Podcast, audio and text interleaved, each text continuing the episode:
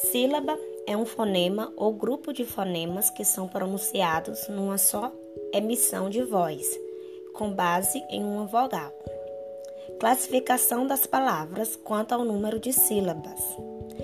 Monossílabas são palavras de uma sílaba só. Exemplo: mar, sol. Dissílabas são palavras de duas sílabas. Amor, boló. Trissílabas são palavras de três sílabas. Beleza, pimenta, panela. Polissílabas são palavras de mais de três sílabas. Mariana, interminável. Sílaba tônica e sílaba átona.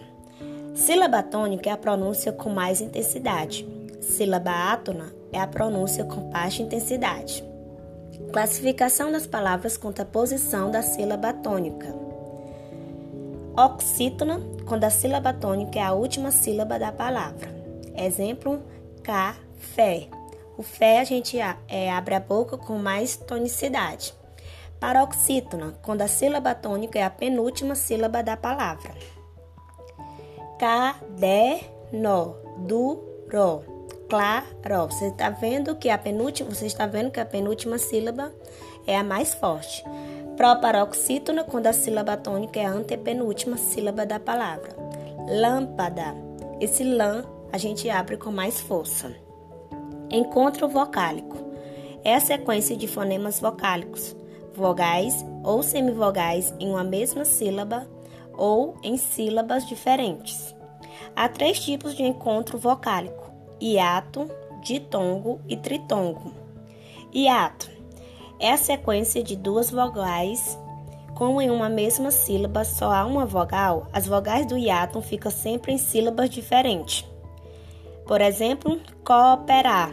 Quando você separa, o O fica em sílabas diferentes. Ditongo é a sequência de uma vogal e uma semivogal.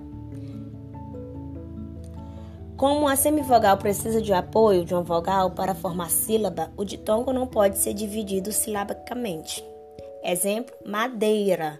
A palavra madeira, quando a gente separa, fica MA na primeira sílaba, DEI na segunda sílaba, RA na terceira sílaba.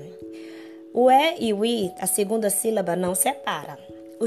Os ditongos classificam-se em crescente, quando pronunciamos primeiro a semivogal e depois a vogal, a pronúncia vai do som mais fraco para o mais forte. Trégua, semivogal mais vogal. Decrescente quando pronunciamos primeiro a vogal e depois a semivogal. Tritongo é a sequência de uma semivogal, uma vogal e uma semivogal sempre nessa ordem. Exemplo: Uruguai.